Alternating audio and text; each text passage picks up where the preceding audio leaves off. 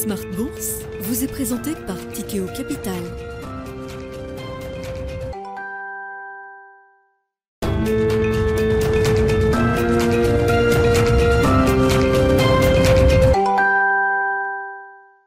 C'est reparti pour Smart Bourse, votre double dose quotidienne de marché en direct sur Bismart. Chaque jour à la mi-journée, 12h30, 13h. Et en fin d'après-midi, la grande édition pendant une heure à partir de 17h en direct, rediffusée à 20h sur Bismart TV.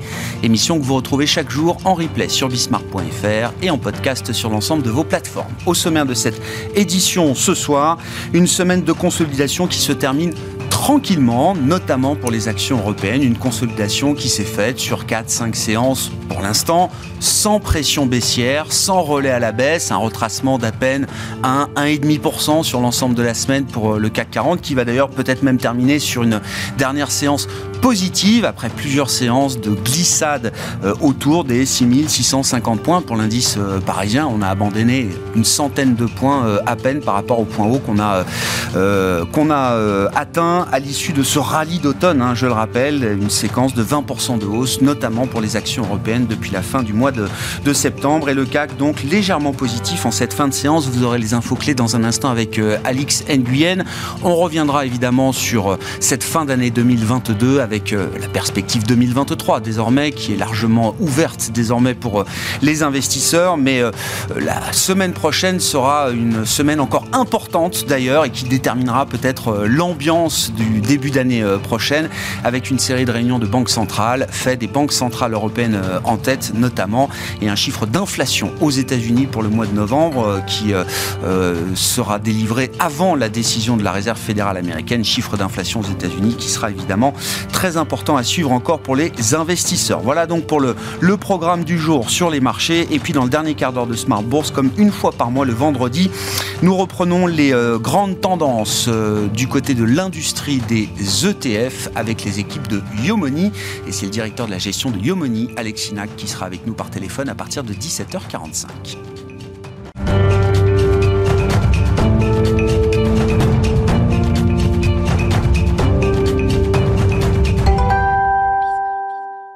Et c'est donc une semaine de consolidation tranquille qui se termine sur les marchés européens. On fait le point avec vous, comme chaque soir, euh, Alix, Alix Nguyen, une séance effectivement sans tendance, sans véritable prise de risque pour les investisseurs à Paris. Oui, c'est une autre séance tout en indécision. La bourse de New York, de son côté, euh, commence à la baisse, échaudée par la publication d'une hausse plus forte que prévue des prix à la production aux États-Unis pour le mois de novembre.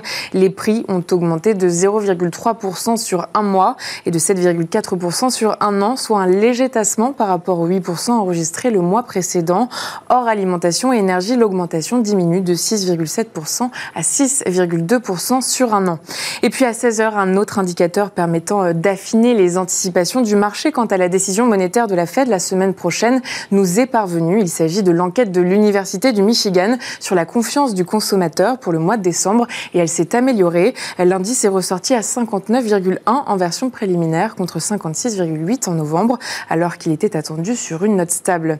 À noter qu'il reste un indice déterminant avant la réunion de la Fed. Il s'agit de celui des prix à la consommation de novembre attendu mardi. Du côté des valeurs qui marquent l'actualité à la Bourse de Paris, on tiendra la baisse du titre Total Énergie aujourd'hui. Le groupe pétrolier poursuit son retrait de Russie. La société va retirer ses deux représentants du conseil d'administration du gazier russe Novatec, dont il détient 19,4%. Dans son communiqué, Total Énergie précise que les administrateurs n'étaient plus en mesure d'influencer la stratégie de Novatec et qu'il était donc préférable de les retirer et de déconsolider la participation dans les comptes du groupe.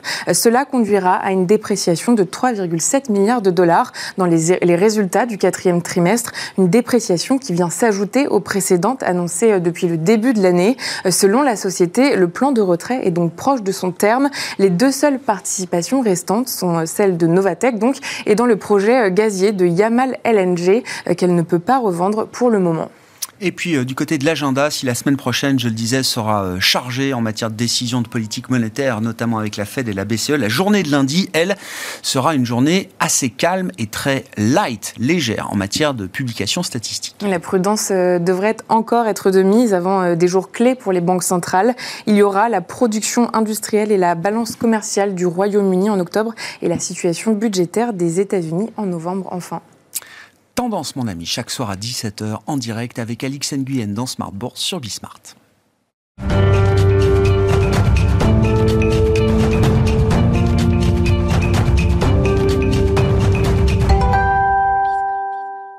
Trois invités avec nous chaque soir pour décrypter les mouvements de la planète marché. Christian Parizeau est avec nous ce soir, économiste et président d'Altair Economics. Bonsoir Christian. Bonsoir. Merci d'être là. Merci à Yves Maillot de nous accompagner également. Bonsoir Yves. Bonsoir. Président de YAM Capital et Vincent Chénieux avec nous également en plateau. Bonsoir Vincent. Bonsoir. Ravi de vous retrouver. Vous êtes directeur de la recherche de Generali Investments. Euh, avant de d'accueillir, de souhaiter bienvenue à 2023. Un mot quand même des enseignements qu'on peut retirer de, de, 2022 et de cette euh, fin d'année assez inédite sur le plan des dynamiques de marché. Euh, Vincent, je constate dans la partie obligataire qu'il y a quand même un, un soulagement d'avoir la confirmation maintenant que le pic d'inflation aux États-Unis notamment est derrière nous. On voit les taux courts américains qui se stabilisent, les anticipations de taux terminal de la Réserve fédérale américaine qui bouge de moins en moins et qui se stabilise autour de 5% depuis euh, quelques semaines maintenant. J'allais dire que cette partie-là est gagnée, entre guillemets. Quand on regarde la courbe des taux euh, aux États-Unis et en Europe, euh, évidemment, également, on voit déjà que le marché anticipe alors ce qu'on appellera un affaiblissement conjoncturel, peut-être une récession avec une inversion généralisée désormais du 3 mois au 10 ans sur la partie américaine. Puis à côté de ça, des marchés actions qui euh, offrent quand même un, rallye d'automne assez spectaculaire, emmené par euh, les marchés les plus industriels, les plus cycliques, les plus value, du Japon à la Chine, en passant par l'Europe, et on peut citer le Dow Jones américain parmi les indices majeurs euh, aux États-Unis. Et sur le plan de l'activité, là aussi une forme d'ambivalence avec des enquêtes alors différentes entre les services et l'industrie, mais c'est vrai que les enquêtes industrielles sont assez négatives pour la suite mais dans le même temps, des entreprises qui sont loin d'avoir capitulé, notamment dans le secteur industriel. L'exemple qui m'a marqué cette semaine, c'est le discours d'une entreprise comme Michelin, euh, alors qu'on est peut-être déjà en récession en zone euro. Michelin qui prévoyait de euh, demander à 1200 de ses salariés dans les usines de partir dans le cadre d'un plan de départ euh, volontaire qui a été annoncé il y a déjà quelques mois est en train de nous dire, bah, écoutez, récession ou pas récession, les 1200 gars à qui j'avais demandé de partir, finalement, je vais leur demander de rester. En tout cas, pour une partie d'entre eux, pour la moitié d'entre eux. Parce que moi, ma priorité aujourd'hui, c'est de produire. De produire et de livrer mes clients que j'ai pas pu livrer pendant des mois et des trimestres. Qu'est-ce qui. Alors, ça donne l'idée qu'il y a quand même quelques contradictions peut-être à résoudre dans ces marchés euh, globaux tels que je viens de le présenter, euh, Vincent. Qu'est-ce qui relève pour vous des signaux directeurs forts sur lesquels on peut s'appuyer en termes de tendance et du bruit ou des bruits qu'il faut euh, peut-être mettre de côté et éviter? Vous, mettez euh, le, doigt sur des points très importants et notamment une forme de, dissonance. Alors, je dirais que le quatrième trimestre ne, sauve pas une année 2022 assez désastreuse. Elle réduit un peu les, euh, dégâts. Mais c'est vrai que le, marché euh, se réjouit, aussi bien le marché obligataire du reste que le marché des actions, se réjouit qu'on ait passé un certain nombre de pics. Probablement le pic de l'inflation aux États-Unis, probablement, c'est moins sûr, mais probablement le pic euh, du dollar également.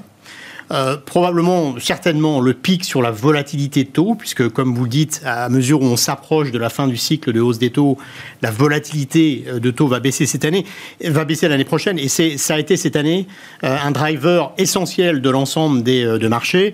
Et on a probablement passé le, pic des confinements également en Chine, puisqu'on a en Chine un assouplissement de cette politique zéro Covid qui a fait beaucoup de dégâts sur, sur l'économie. Donc, ce rebond est légitime, il est quand même assez surprenant de mon point de vue, euh, parce que euh, de, l'autre côté, euh, on a un marché qui, fait preuve d'une certaine complaisance, à mon avis, sur les perspectives économiques. C'est-à-dire que le, scénario qui est en train de s'installer, c'est quand même un scénario assez parfait dans lequel l'inflation rebaisse assez rapidement, euh, suffisamment rapidement pour que la Fed, dès euh, l'été ou l'automne prochain, commence à baisser ses taux, euh, et malgré une économie qui résiste et qui éviterait la récession. C'est un petit peu le, scénario qui, qui s'installe dans le marché, avec une certaine dissonance en effet, puisque d'un côté, les courbes de taux qui sont très inversées nous donnent le signal d'une récession, mais par contre, si vous regardez les anticipations de profit des entreprises et le comportement des marchés d'actions avec des multiples qui sont en train de se, reprendre, on n'est pas du tout dans cette logique-là. Donc je, pense qu'il y a une certaine dissonance. Alors effectivement, il y a des éléments qui peuvent nous laisser penser qu'on va éviter une récession très dure, notamment euh, euh, l'excellente résistance du euh, consommateur américain, le fait que les marges des entreprises soient très élevées, ce qui offre quand même un peu un, coussin de sécurité. Euh, mais je pense quand même que euh, le marché devient un peu trop optimiste euh, sur les perspectives de croissance. On a un secteur manufacturier qui déjà, si on regarde les, données, est en souffrance. Et les indicateurs précurseurs nous, disent que les tensions à la baisse sur le secteur manufacturier vont, s'aggraver. et en général, ça a tendance à progressivement toucher les, autres secteurs. Donc je, pense que de, l'économie.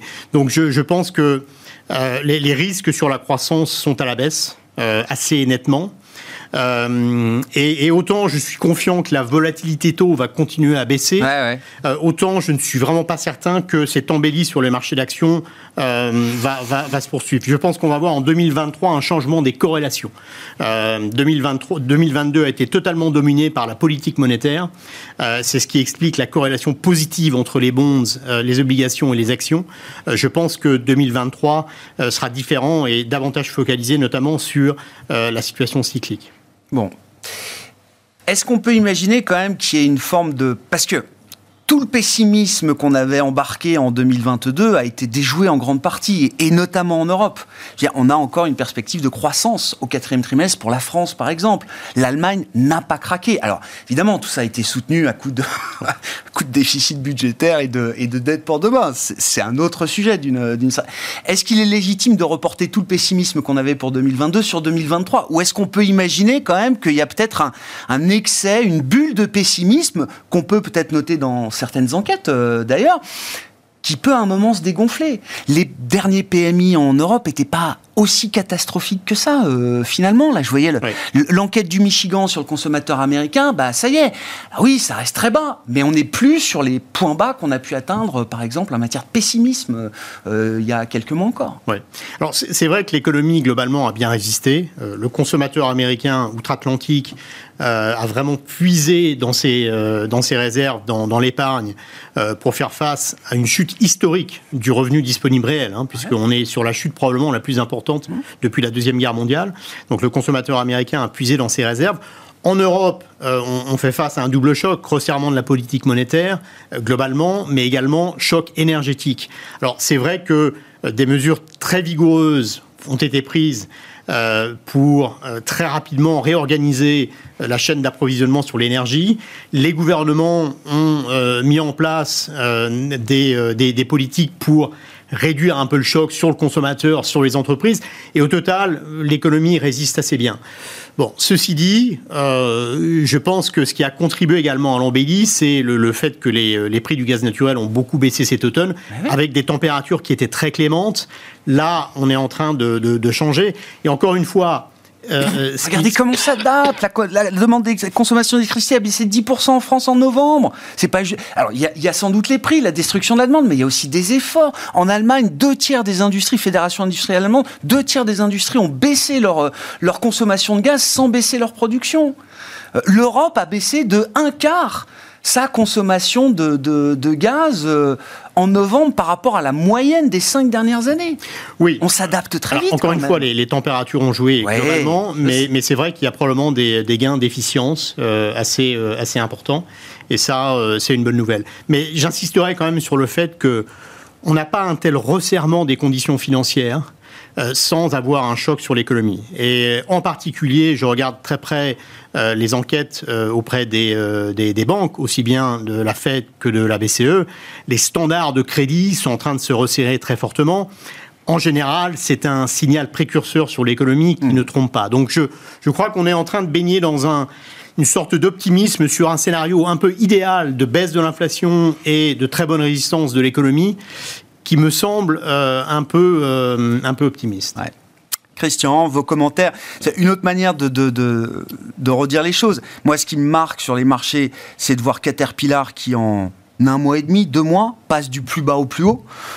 Et encore une fois, Michelin qui nous dit, bah moi les gars, je vais pas les virer parce qu'il faut que je produise. Peut-être que les peut-être que les nouvelles commandes seront moins dynamiques, peut-être que la demande va s'affaiblir et que j'aurai moins de commandes, euh, de prise de commandes dans les prochains mois. Mais tout ce que j'ai engrangé, même s'il y a des commandes qui sont peut-être passées en double et qui vont disparaître, il faut quand même que je produise, quoi. Oui, alors. C'est un énorme soutien. Oui, alors, oui et non. C'est-à-dire que le problème, c'est qu'on n'est pas dans quelque chose de classique. C'est-à-dire qu'on va vers une récession, moi je reste sur ce scénario-là, mais avec des éléments qui sont très atypiques à, quelque chose de classique. Parce qu'on a eu des chocs, on a eu un double choc, qui est le Covid et la crise énergétique, qui étaient des chocs exogènes, pas endogènes à l'économie. Hein. Euh, la, guerre en, Ukraine, c'était vraiment quelque chose d'exogène. Et ça, ça induit des mouvements qui sont pas classiques. Alors, je vous prends un exemple, l'investissement. Aujourd'hui, vous avez une partie de l'investissement qui va être forcée. C'est-à-dire que vous soyez euh, rentable ou pas, euh, la priorité d'une entreprise aujourd'hui, c'est de réduire dans ses process de production le, la consommation d'énergie. Donc ça veut dire qu'on va investir pour réduire ça, rien que pour rester en survie. Donc c'est comme au moment du Covid, on, pouvait s'attendre à un effondrement de l'investissement, de tout, tout l'investissement des entreprises, et finalement on a eu quelque chose qui a tenu, qui est l'investissement pour faire le télétravail. Et donc on a investi dans les serveurs. Donc aujourd'hui on a cet investissement. Je pourrais vous prendre aussi des investissements entre guillemets, hein, pas forcément très très très joyeux, qui est l'investissement dans la défense. Donc on a un secteur de la défense qui va très bien se comporter l'année prochaine. Défense, cybersécurité. Il y a des secteurs qui, sont, qui vont forcément être. Alors c'est tout le problème qu'on a. C'est-à-dire que c'est pas une récession classique. Ah Donc on est dans, une, dans, un, dans un scénario en cas c'est ce que je dis souvent, c'est la lettre K, c'est-à-dire que vous allez avoir des secteurs qui vont être booming, qui vont très très bien se comporter, et d'autres qui vont euh, qui vont commencer à vraiment chuter, qui vont payer très fort. Alors je prends une statistique qui a été publiée cette semaine, ça tombe bien, c'est la production industrielle en Allemagne. Si vous prenez la production industrielle totale en Allemagne sur un an, je le fais volontairement sur mmh. un an pour euh, pour un peu lisser tout ça, vous êtes stable. Donc c'est pas la cata, mais vous êtes stable. Par contre, ce qui est, intéressant, c'est que Desatis nous, nous donne le calcul des, secteurs qui sont les plus sensibles, les plus consommateurs d'énergie, hein, c'est à peu près 16% de l'indice global, et là vous êtes à moins 3,2. Donc il y a bien des secteurs qui sont déjà en récession, qui sont déjà en contraction. Après, faut rajouter tous les secteurs qui vont être atteints par le durcissement des conditions financières. On en a, ça a été évoqué. Hein. Euh, je pense notamment au secteur de la construction, des, secteurs qui sont appelés quand même à se dégrader. Hein. Il va y avoir quand même des. Alors pareil, dans le secteur de la construction, bah, je vais vous dire, je mettrai pas un, centime dans tout ce qui est promotion immobilière, dans le neuf. Par contre, dans tout rénovation, ce qui est rénovation énergique. Bah donc ça veut dire quoi? Bah, Ça veut dire bah que vous allez avoir peut-être tout ce qu'on n'a pas fait depuis 10 ans. hein. Des gens. Va falloir le faire maintenant. Vous allez avoir forcément des, un secteur de, l'immobilier neuf qui va souffrir. À l'inverse, tout ce qui est matériaux de construction qui va moins souffrir. Donc, vous voyez, on n'est pas dans le côté euh, blanc ou noir. Et euh, si on était dans une récession classique, euh, eh ben, je vous dirais, le secteur de la construction vendait tout. Mais c'est pas le cas. Faut, faut faire, faut regarder un peu plus dans le détail. Donc, on est dans ces phénomènes-là, mais on a quand même des, petits éléments un peu de, crainte à avoir. Je vous prends un exemple. Les ménages ont énormément consommé de biens à la sortie post-Covid. Mmh. Et d'ailleurs, euh, le secteur des biens en a bien profité puisqu'on a eu une vraie inflation des biens. Là, par contre, je peux vous dire dans les prochains mois, euh, il y a quand même un vrai cycle. Par exemple, un cycle des biens durables. Mmh. Vous pouvez pas, vous n'avez pas continuer à acheter des voitures neuves. Donc oui, ils ont des carnets de commandes pleins. Oui, on a des problèmes de livraison. On a des voitures qui s'entassent sur les parkings parce qu'on n'arrive pas à livrer à temps les, les gens. Donc ça, ça va falloir désengorger tout ça. Mais derrière, on se dit qu'il y a quand même un effet force de rappel parce qu'on va pas consommer autant de voitures et autant de biens. Et euh, les constructeurs automobiles qui ont vraiment vendu plus de véhicules haut de gamme, à un moment donné, ça va se retourner. Donc il y a quand même toute une partie de la consommation qui va se retourner. Parce que tout bêtement, il y a l'effet inflation plus euh, l'effet euh, saturation, et, renouvellement. Par contre, quand on regarde la consommation, on a aussi des, des, postes de consommation qui sont très inférieurs à ce qu'on consommait avant 2019. Je pense euh, par exemple à tout ce qui est tourisme, voyage. Donc on pourrait avoir quelque chose qui est complètement irréaliste, c'est qu'on a des secteurs qui se comportent très bien l'année prochaine bah parce qu'on n'est pas revenu au niveau 2019 et donc les, gens ont envie de partir en vacances malgré tout ce qu'on dit. Il y aura des secteurs qui sont tellement tombés bas et qui sont pas revenus à leur niveau qui vont avoir de la croissance alors qu'on parle de récession et des secteurs par contre qui vont peut-être connaître leur pire récession de leur histoire parce qu'ils ont, ils ont eu une demande qui était au-delà de la tendance de long terme, ils ont eu un boost énorme, et là on est sur un retournement, alors je vous parlerai par exemple d'équipement de la maison. Euh, S'il s'agit de revenir à la tendance de moyen terme, ok, ça, ah non, mais là, ça s'appellera peut-être récession on va payer, parce que... on va payer, on va ah. payer, moi je pense. Donc ce sera un, exemple, plus violent encore. Un exemple qui va vous parler, euh, des, des, des groupes par exemple dans tout ce qui est équipement de la cuisine tout ce qui est cuisiniste, tout ce qui est euh, électroménager, ils ont eu un boom énorme. Sauf que là, euh, on a le recul euh, des ventes de, maisons neuves. Mmh. Et en général, on, met, on, investit dans sa cuisine quand on achète une maison. Hein, c'est quand même assez corrélé. Donc il y a, il y a le, boom, enfin le boom de l'immobilier qui est en train de se retourner véritablement. Et en plus, on a eu une consommation totalement hors, hors norme. Donc il y a des phénomènes. Alors c'est là où on a un problème parce que tout le monde ne va pas dans le même sens. Et encore une fois, l'un des éléments clés pour l'année prochaine, c'est cette histoire du cas il va y avoir des écarts très forts. Alors après. Vrai aussi dans le marché ou pas, euh, Christian Parce que ce que vous venez de citer, j'ai en tête Seb. Seb, ça a été un crash tout au long de l'année. Hmm. Je veux dire, le marché a déjà anticipé euh, beaucoup de très mauvaises nouvelles sur Seb. Euh, je, prends l'exemple. Les promoteurs immobiliers cotés, c'est pareil. Je veux dire, c'est un secteur qui s'est fait désinguer tout au long de l'année est-ce qu'on n'a pas déjà anticipé toutes ces, du point de vue du marché Est-ce qu'on n'a pas déjà anticipé toutes ces mauvaises nouvelles Il y, a tout ce problème pour la récession la plus télégraphiée de l'histoire. Par rapport à ce que je viens de dire, il y a deux problèmes. C'est est-ce que les secteurs qui chutent vont pas entraîner le, reste? Parce que vous avez quand même un vrai risque d'avoir des licenciements un marché du travail qui se dégrade. Et n'oubliez pas qu'un des éléments, alors il y a plusieurs éléments, mais un des éléments de résistance de la consommation, c'est que vous aviez, première chose, et ça a été dit, vous aviez une baisse de votre salaire réel. Mmh. On a perdu tout son pouvoir d'achat. Mmh. Mais on avait plus de gens qui travaillaient et les créations d'emplois ont été très fortes. Oui. Par contre, là, on va avoir quand même ce retournement du marché du travail et il ne faudrait pas que ce retournement du marché du travail entraîne véritablement toute l'économie derrière. Donc ça, c'est quand même un facteur de risque. Ça, c'est plutôt macro. Et puis au niveau micro, là, on va avoir des vraies surprises.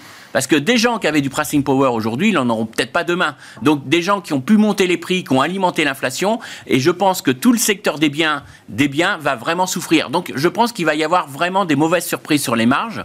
Et donc je pense que globalement, alors si je dois raisonner globalement, c'est bien. Ceux qui ont abusé des hausses de prix cette année seront sanctionnés euh, ah, l'année prochaine.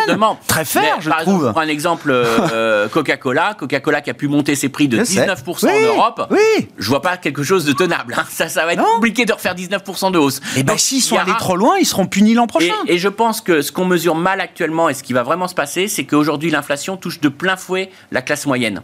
C'est vraiment la classe moyenne qui est la plus affectée. Et il va y avoir ce qu'on appelle l'effet sablier. C'est-à-dire c'est vraiment la classe moyenne qui va aller vers le low cost, qui va aller vers véritablement euh, les biens les moins chers. Il va y avoir une vraie pression. Et toute la pression vraiment de l'inflation qu'on a, elle va vraiment se traduire. Donc il y a plein d'incertitudes à mon avis sur plein de secteurs et sur les marges. Donc deux choses, encore une fois pour résumer attention que les mauvais secteurs n'entraînent pas les bons. Il y a quand même cet effet un peu d'entraînement. Et puis attention aux mauvaises surprises. Et il va y avoir pas mal de mauvaises surprises, à mon avis, sur les marges pour l'année prochaine, avec euh, cet effet inflation qui va rattraper le consommateur et qui va le rattraper dans son comportement de consommation.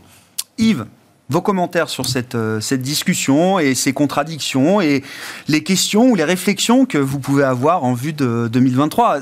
Difficile d'avoir euh, réponse à toutes les questions à ce stade, bien sûr pour reprendre ce qui a été dit par mes deux partenaires de discussion et qui ont bien planté le décor, je dirais en résumé que les choses sont très difficiles à appréhender par rapport à ce qu'on a pu connaître en termes de cycle passé, sans remonter loin dans l'histoire. D'abord parce qu'on a eu euh, une accommodation monétaire extraordinaire depuis 15 ans qui s'est accélérée avec la crise sanitaire il y a deux ans et qu'on vit encore dans cet environnement puisque finalement le resserrement euh, monétaire auquel on assistait, surtout aux États-Unis, est finalement à relativiser eu égard à ce qu'on constate en termes d'évolution des prix. Donc finalement, il est encore euh, quelque part modeste si je me place sur une considération plus monétariste de ce qu'on devrait faire pour rétablir une vérité des prix euh, sur le marché de l'argent. Et puis deuxièmement, ce qui était mentionné par Christian, en fait, on peut le résumer par le fait que euh, l'interventionnisme a été énorme, et pas seulement en Europe. Mmh. D'ailleurs, on, voit ces, comment dirais-je, ces divergences entre discours et pratique euh, des banques centrales et puis ce qui se passe au niveau euh, euh, des budgets qui sont, qui sont votés, et qui finalement, en fait, ces, ces, interventions massives qui créent ces dissonances en termes de, de, comportement classique sur les différents secteurs et qui rend la visibilité, quand on regarde les choses au niveau sectoriel et, microéconomique beaucoup plus compliqué à analyser. Finalement, c'est une intervention globale de, la sphère publique dans tous les secteurs de l'économie, avec en deuxième point, en fait, effectivement, comme ça a été mentionné, tout un pan de l'économie qui est tiré par des investissements forcés qui finalement, là aussi, retire de ce qu'on avait pu connaître dans les décennies passées d'évolution classique de cycle. Mmh.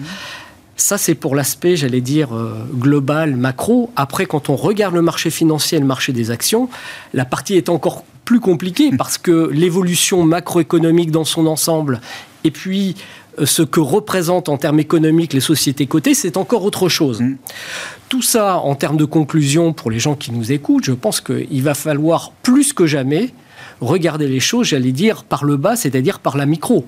Parce que le sort d'une entreprise, tant en, termes de pratique de prix, je subis ou pas les effets coûts, je suis situé euh, en Europe ou aux États-Unis ou ailleurs, et puis, si on rajoute à tout ça un troisième élément qui est lié aux fluctuations monétaires, en fait, fait qu'il faut vraiment regarder, même au sein d'un même secteur, ah les sociétés au cas par cas, plus que jamais. Mmh. Voilà un petit peu comment euh, moi j'apprends les choses. Et c'est vrai que quand on les regarde d'un point de vue beaucoup plus macro, euh, on constate des, formes de dissonance, voire d'incohérence, et même entre les évolutions de classes d'actifs d'ailleurs, en ce moment, depuis quelques semaines. Ah on verra comment ces contradictions se, résolvent euh, l'année prochaine. Gardez la parole, euh, Yves.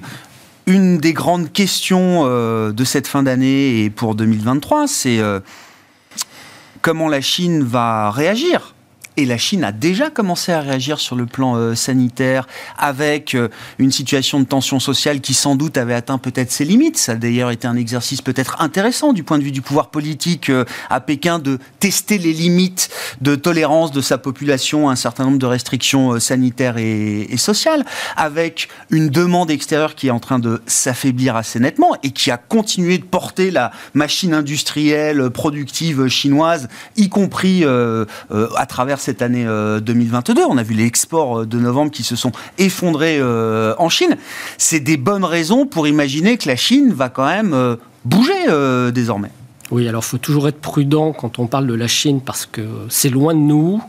Et puis même quand on en est prêt, moi j'ai des, des, contacts réguliers et je regarde ça d'assez près euh, en fait, on, est toujours surpris. Là aussi, c'est un contexte très particulier depuis deux ans. La crise sanitaire est partie de là-bas. N'oublions pas qu'on pensait que la Chine était mieux armée que l'Occident pour faire face à ça. Et en fait, c'est tout le contraire. Et c'est là où on voit les limites d'ailleurs de, ce qui est mené en termes de politique. Euh, parce que euh, la Chine a... Je pense que parmi l'ensemble des problématiques qu'a la Chine et la perception qu'on en a, le problème sanitaire est essentiel. Hum. Donc un début de réouverture s'il doit réellement se matérialiser, est quand même une bonne nouvelle.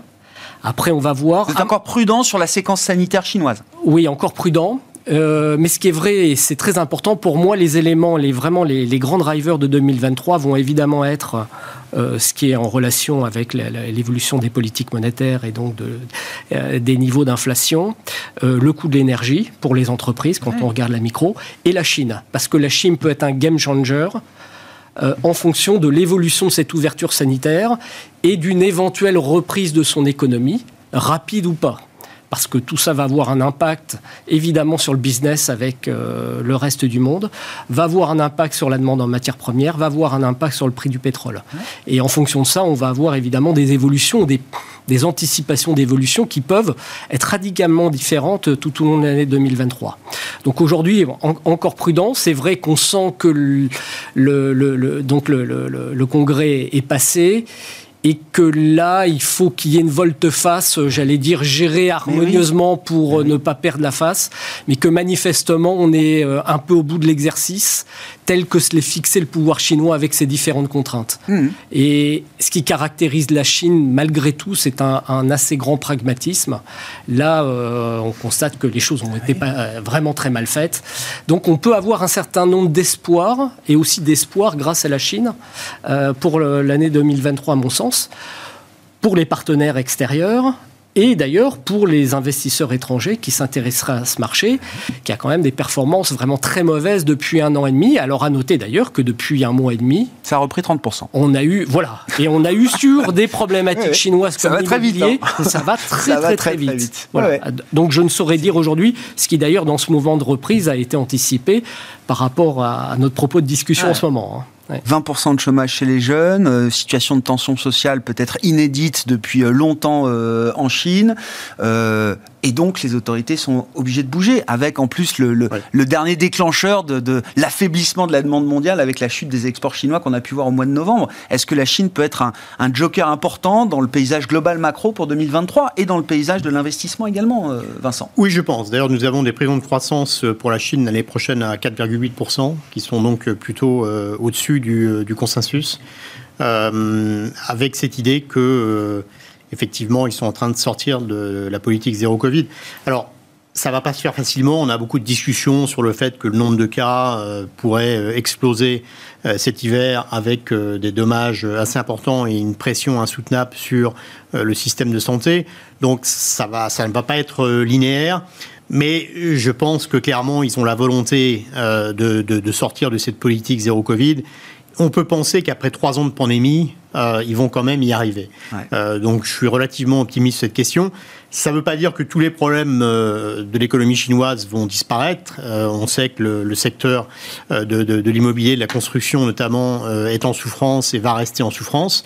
Mais si on regarde cette politique Covid, plus le fait que l'impulsion du crédit euh, est en train de s'améliorer euh, très sensiblement, je pense qu'on peut être raisonnablement euh, positif. Alors nous sommes plutôt surpondérés en recommandations sur les actions chinoises.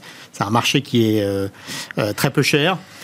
Évidemment, c'est un marché très risqué euh, parce que on a toujours euh, cette épée de Damoclès qui est le changement réglementaire euh, qui vient du gouvernement chinois et de façon parfois assez inattendue. Et puis on a très clairement le risque géopolitique. je crois que 2022 aura été un véritable tournant.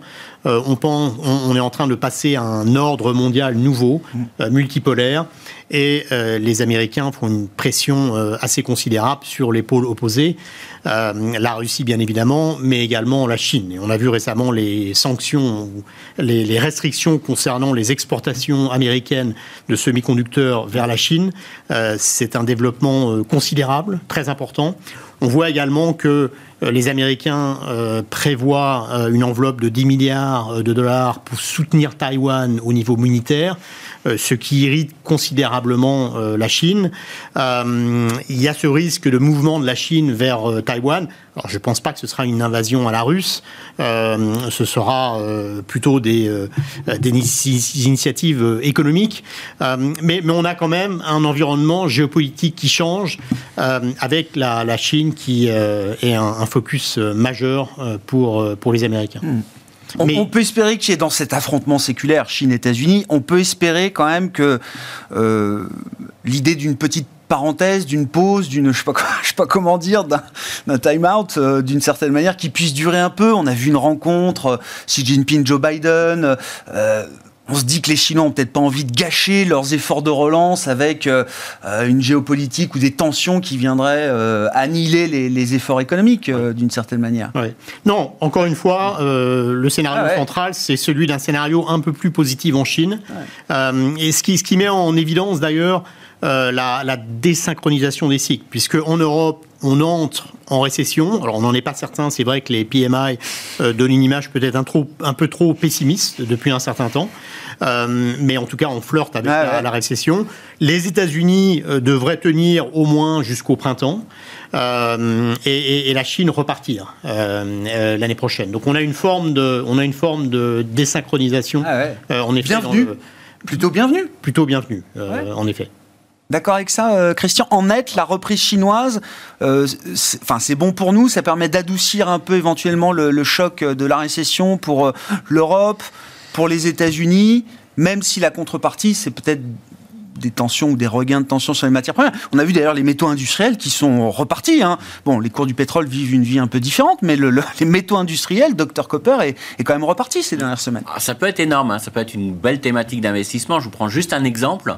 Euh, je vous laisse imaginer si la Chine dit euh, vous pouvez de nouveau voyager aux Chinois. Euh, bah, là, vous allez avoir un secteur touristique. Aujourd'hui, ils ont zéro Chinois à Paris. Je vous laisse imaginer si. Alors, il y a une enquête qui a été. La question, c'est pourquoi, combien de temps ils vont continuer d'interdire aux Chinois De voyager. c'est plutôt ça la question. voilà. Donc euh, il y a une enquête qui a été faite et seulement 50% de ceux qui voyageaient avant sont prêts à revoyager. Mais je vous laisse imaginer, on passe de zéro à, la moitié de ce qu'on avait avant. Donc euh, ça, c'est une thématique, ce qui fait qu'on pourrait avoir un secteur du tourisme qui se comporte très très bien, alors que ça va mal en Europe. Donc vous voyez, il peut y avoir des thématiques à jouer. Alors moi, je mettrais juste deux éléments, mais c'est très difficile aussi à évaluer.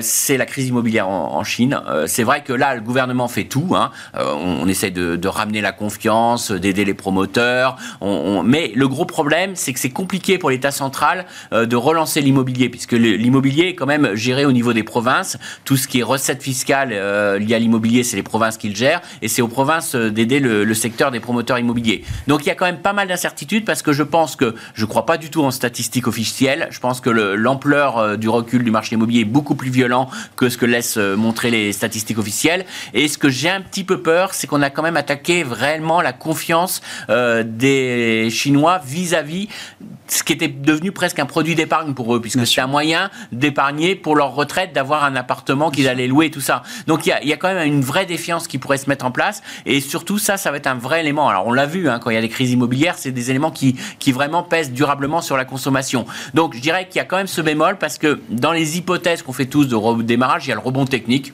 on connaît bien, on enlève les mesures sanitaires, les gens en voyage, les gens consomment, donc il y a toujours ce rebond un peu technique, ça on va l'observer, c'est mécanique. Le côté revanche Voilà, un peu mécanique.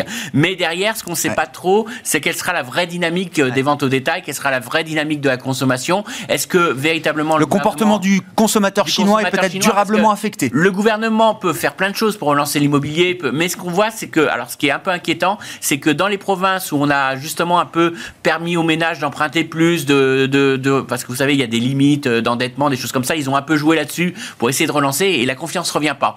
Donc est-ce que est-ce qu'ils vont réussir à redonner cette confiance et ça, ça se décrète pas. Ça se mmh. décrète pas à Pékin euh, et puis on dit achetez votre maison. Euh, il y a eu quand même un. Enfin, ça peut se décréter, mais c'est pas évident que ça marche. Voilà, c'est pas du tout évident que voilà derrière. On l'a vu avec euh, la fin de la politique de l'enfant Oui, la natalité, voilà. Voilà, ils ont essayé. on décrète deux, trois enfants, bon, toujours un, quoi. Ça fonctionne pas si bien. Donc c'est le seul bémol que je mettrais et ça, c'est un manque de visibilité énorme. Après, il y a aussi quand même, encore une fois, hein, s'ils si allègent les mesures et puis derrière ils ont le système de santé qui tient pas, c'est quand même un facteur de risque. Donc il y a quand même pas mal encore d'incertitudes. Euh, et euh, moi, je suis quand même encore prudent pour l'instant. Il, y a quand même des, sources de, déception. Hmm. Yves, c'est un sujet, alors je ne l'ai pas mis dans la liste, mais je sais que vous êtes euh, très pointu sur les questions crypto et de la technologie blockchain au regard de tout ce qui s'est passé, on ne va pas refaire toute l'histoire de 2022 qui n'est pas encore finie, hein, puisqu'on verra si Sam Bankman-Fried va témoigner, comme euh, on lui demande au Congrès américain euh, la semaine prochaine. Euh, non, est-ce que 2023 va être l'année du grand tour de vis réglementaire sur l'univers crypto au sens large, notamment de la part des autorités américaines type SEC, qui n'ont pas fait grand-chose jusqu'à présent il y a beaucoup de volets sur la réglementation liée à quelque chose euh, qui est lié à cette technologie blockchain et qui est en train de constituer euh, pas une nouvelle classe d'actifs, mais un, nouveau support euh, de transfert de valeur, donc qui est un sujet assez primordial en réalité, même si tout le monde n'en a pas forcément conscience dans, le monde financier.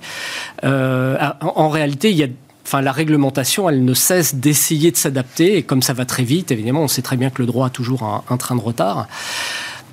Là où la réglementation a beaucoup de mal, euh, eu égard à cette technologie, ce qu'on en fait aujourd'hui, c'est euh, par rapport à ce qu'on appelle la finance décentralisée, mhm. puisque là, on est typiquement dans un mode de transfert et d'échange de valeur qui n'est qui n'est que très difficilement gérable par l'autorité. On voit bien toutes les problématiques auxquelles on a assisté, enfin en tout cas celle de, de, de, cette faillite retentissante, est liée finalement à un point de centralisation qui ressemble à ce qu'on a pu connaître avec, euh, dans toute l'histoire financière, des faillites de banques, des escroqueries, des, des schémas de Ponzi, sur des... rien de très disruptif dans la faillite de FTX hein, par rapport Absolument à l'histoire euh, économique et financière. Si ce n'est que c'est une plateforme de, voilà, de trading de, de crypto-monnaies. Donc là, effectivement, la réglementation sur ces points de centralisation, de plateformes centralisées, peut évoluer. Et il y a beaucoup de débats aussi sur la nature juridique de ce qu'est l'actif numérique avec une vision différente, par exemple, entre la France et les États-Unis. Donc tout ça, on ne va cesser d'en parler, à mon sens. Hmm. Mais effectivement, quelques jours après la faillite retentissante et puis, et puis toutes ses conséquences, il est clair que là, dans le débat public, on dit tout ça, il faut le réglementer, il faut le surveiller parce que ça peut être avoir un effet systémique. Bon, aujourd'hui, c'est une sphère qui n'est pas suffisamment importante pour qu'il y ait un, Bah oui. réel effet systémique. Vu ce qui s'est passé. Mais ça pourrait le devenir. Et donc, effectivement, en amont, euh, c'est un débat assez naturel et, et assez sain, finalement, de, de, de, de voir ce, ce- cette Mhm. chose monter dans le, au, au niveau euh, Des autorités. ré- euh, des, des autorités. Sachant qu'en plus, il y a tout un débat, alors ça c'est encore un, un- un dernier volet, lié à l'utilisation possible de, de- de grands États souverains de mettre en place, euh, on en avait déjà oui, parlé, leur monnaie numérique, leur monnaie leur même. propre. Ah bah, ça- Mais, oui, oui. mais- mais tout ça dans la perception et puis dans le mode de fonctionnement a des, des implications quand on parle de, de réglementation de l'actif numérique et des moyens d'y accéder en fait, puisque la plateforme centralisée est un moyen d'y accéder, mais il y en a d'autres. Et là, ce seront encore des questions plus compliquées pour les régulateurs. Hmm. Voilà ce que je peux en, En dire. termes de prix, là, je- moi, je suis assez marqué. Alors, bon, évidemment, il y a eu la chute. Mais 16-17 000 dollars sur le Bitcoin, enfin, je veux dire, c'est- c'est c'est défendu et ça semble très solide. Malgré tout ce qui s'est passé. Oui, alors bon, on est encore sur un, comment dirais-je, un actif, une monnaie, si on croit qu'elle reprend toutes les fonctions de la monnaie, qui est encore, c'est encore un bébé très très jeune, hein, Mhm. qui fait ses preuves, qui tourne. Et, mais quand on regarde l'évolution des différents cycles qu'on a connus, de 4 ans, liés un peu à son algorithme et sa technologie, on repère des choses qui, pour l'instant, se répètent.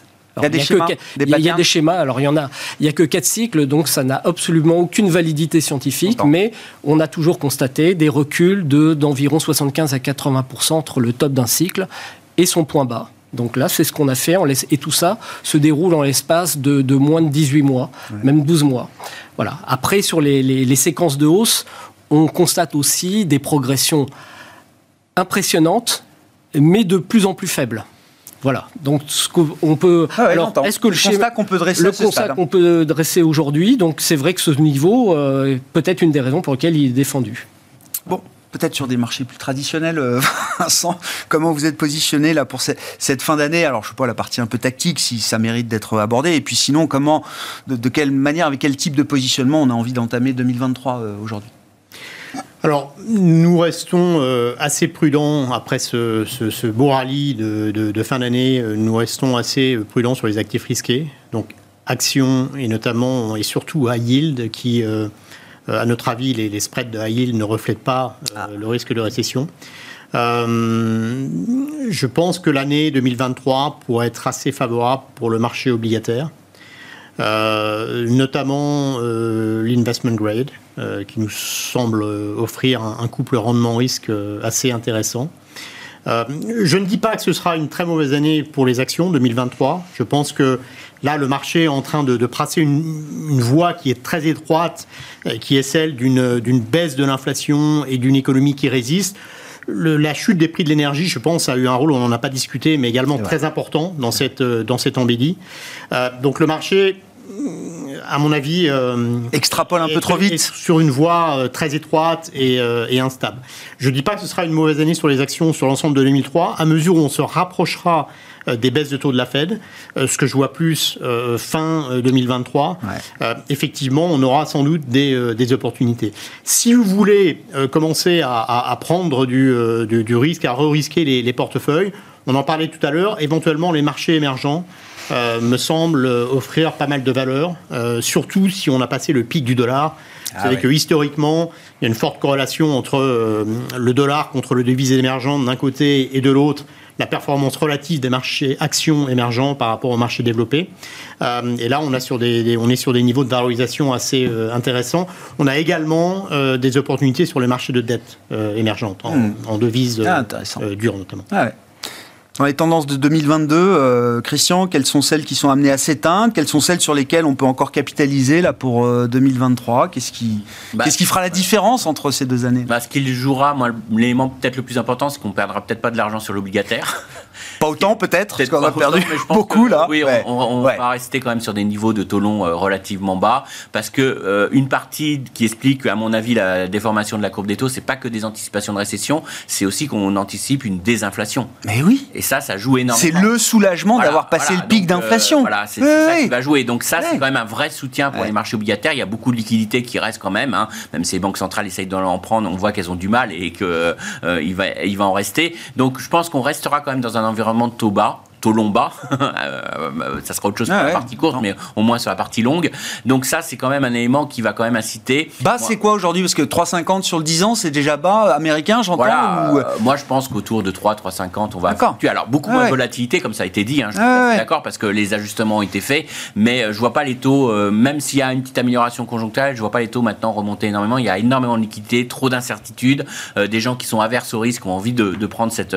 Après, je vous, je vous dis juste un, exemple. Hein regardez, vous êtes investisseur japonais, euh, vous avez le choix entre mettre à 1% ou à mettre euh, sur les États-Unis à 3,50 euh, à 10 ans sans risque. Bon, bah, ça, ça se regarde quoi. On ah que ça va être difficile d'aller beaucoup plus haut et que donc il y a vraiment des gens qui ont de l'appétit pour la dette. Donc moi je pense qu'il y aura cet élément-là. Le monétaire qui redevient une classe d'actifs attrayante, qu'on le veuille ou non, c'est un couple rendement bah. risque. Hein, mais aujourd'hui, si on, le veut bien, oui. Donc aujourd'hui, vous pouvez pas ne pas mettre du monétaire. Avant, ça vous coûtait cher de mettre du monétaire de ne pas prendre de risque, ça vous coûter de l'argent. Maintenant, c'est plus, plus le cas. Donc, c'est quand même un vrai élément euh, qui va freiner aussi l'appréciation du marché action. Après, sur le marché action, moi, je suis assez négatif ce premier trimestre. Je pense qu'il va y avoir une vraie force de rappel euh, parce qu'on va pas être sur des scénarios aussi positifs. Et je rejoins ce qui a été dit précédemment. Hein. Euh, il n'y a pas un scénario idéal qui se dessine et il y aura sûrement des belles forces de rappel. Et puis, du côté des, banquiers centraux, je trouve qu'il y a un petit décalage entre ce qu'ils nous disent. Alors, on verra, ils peuvent changer d'avis, mais ce que perçoit le marché? Donc, il y a, il y a quand même des, des éléments de force de rappel. Après, je suis moins négatif. Une fois ces forces de rappel de fait, je pense qu'il y, a quand même du potentiel de hausse, mais ce ne sera pas une année exceptionnelle boursière parce qu'on n'a quand même pas un environnement qui s'y prête. Merci beaucoup, messieurs. Merci d'avoir été les invités de Planète Marché ce soir. Euh, Yves Maillot, président de YAM Capital, Christian Parizeau, président d'Altair Economics et Vincent Chéniaud, directeur de la recherche de Generali Investments, étaient nos invités en plateau.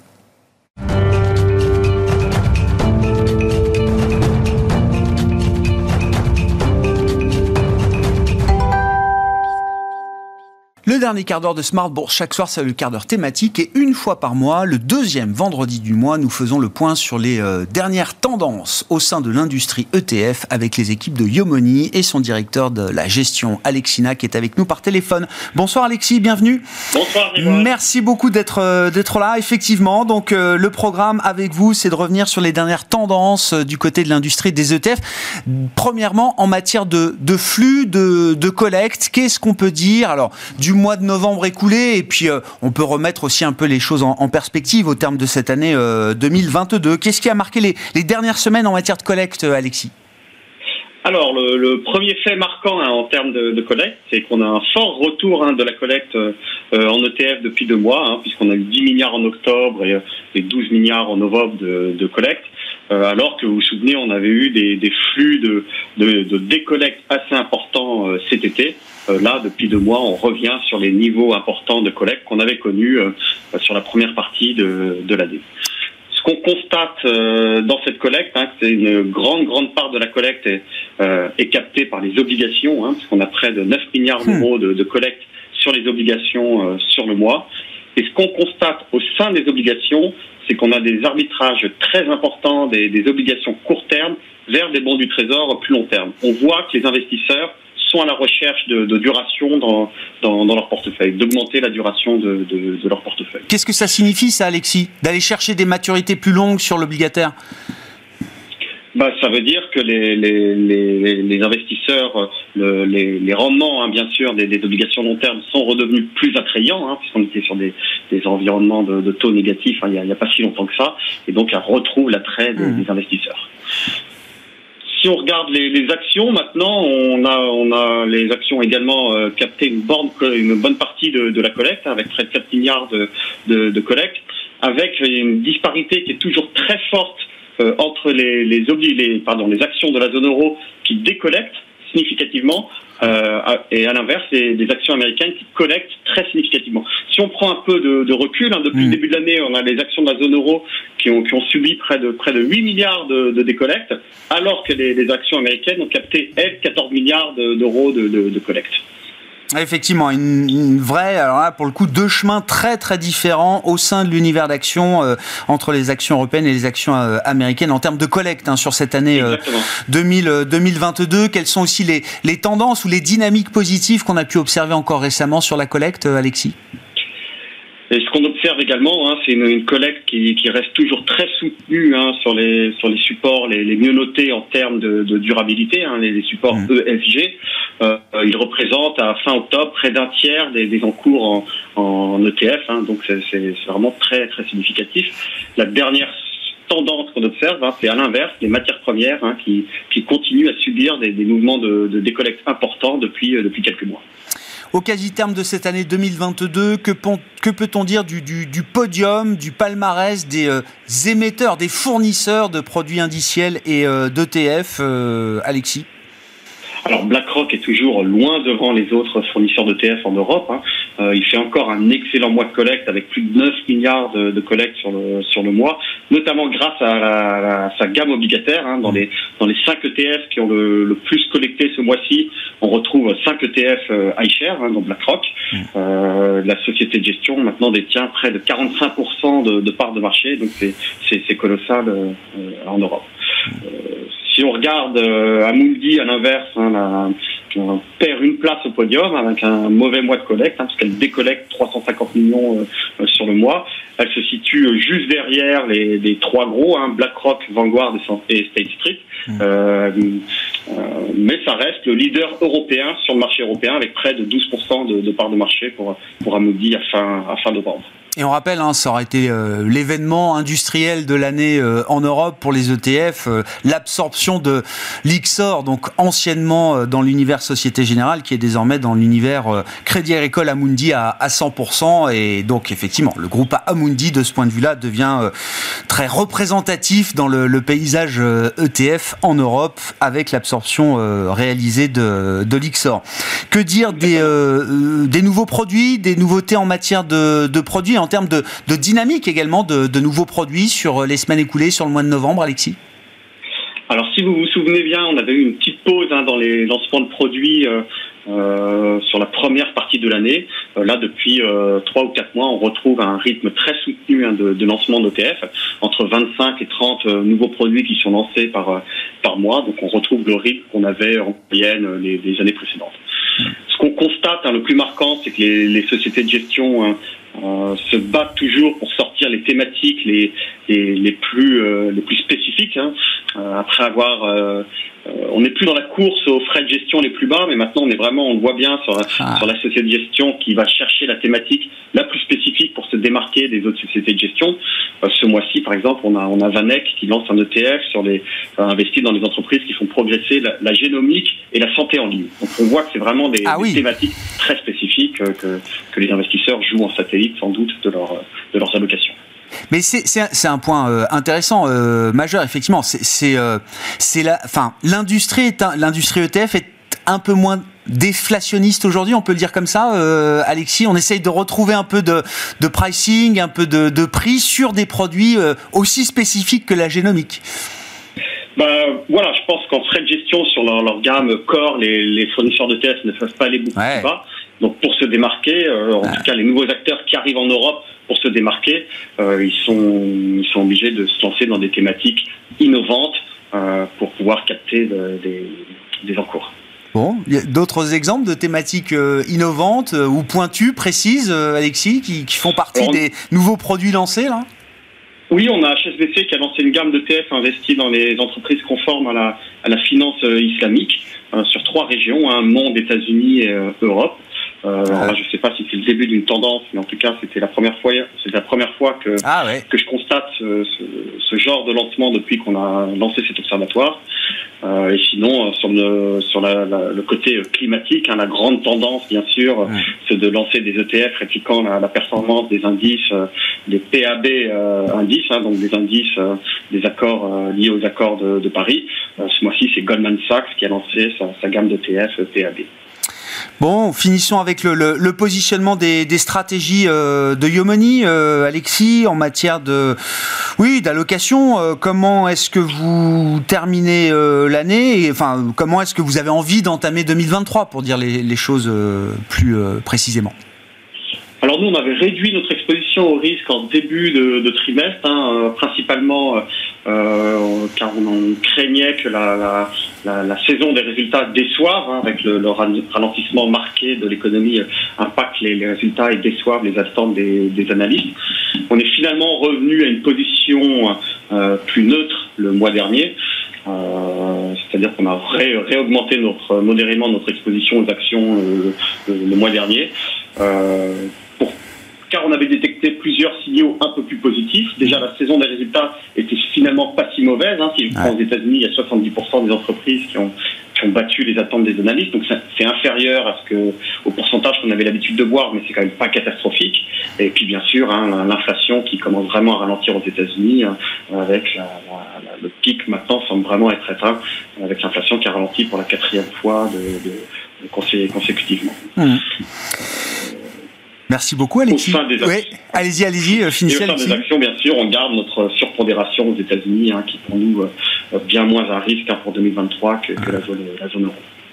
Merci beaucoup euh, Alexis. On aura encore euh, des indicateurs d'inflation et un chiffre d'inflation important la semaine prochaine aux États-Unis avec la publication du CPI, l'indice des prix à la consommation euh, qui sera publié mardi juste avant la décision de la Réserve fédérale américaine qui aura lieu mercredi et jeudi. Ce sera au tour entre autres de la Banque centrale européenne de s'exprimer sur sa dernière décision de politique monétaire de l'année 2022. Merci beaucoup Alexis. Merci d'avoir été avec nous par téléphone pour ce rendez-vous mensuel donc avec les équipes de Yomoni pour décrypter et analyser ensemble les dernières tendances au sein de l'industrie ETF. Alexis Nac, directeur de la gestion de Yomoni, était avec nous par téléphone pour euh, conclure cette émission et ce quart d'heure thématique de Smart Bourse euh, chaque soir, évidemment. Voilà pour euh, cette semaine d'émission. On se retrouve lundi, évidemment, à 12h30 en direct sur Bismart.